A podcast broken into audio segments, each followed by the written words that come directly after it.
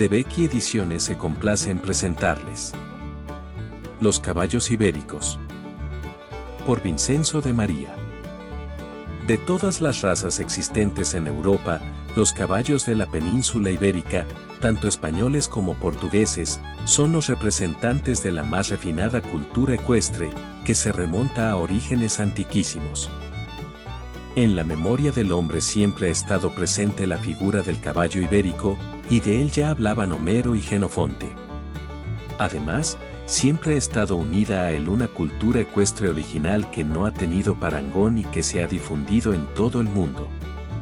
En toda su historia, España ha sabido conservar y defender este inestimable patrimonio, algo en lo que inevitablemente han tenido que ver quienes apuntan a los niveles más altos de la equitación.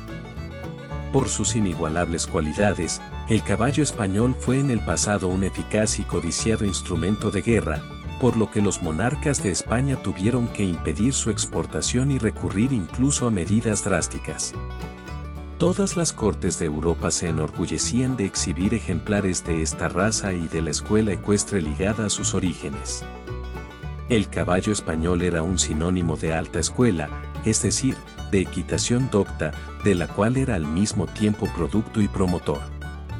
Hoy en día los caballos de pura raza española, PRE, se han extendido y son admirados en todo el mundo, son los aplaudidos intérpretes de todo tipo de espectáculos, desde el circo a las corridas, pasando por las exhibiciones del más refinado adiestramiento. Es imposible establecer desde cuándo existe el caballo en la península ibérica. Los testimonios más antiguos se remontan al Paleolítico, y aparecen en pinturas y grabados rupestres que nos hablan de la importancia que tenía este animal en la dieta alimenticia de los hombres de la época.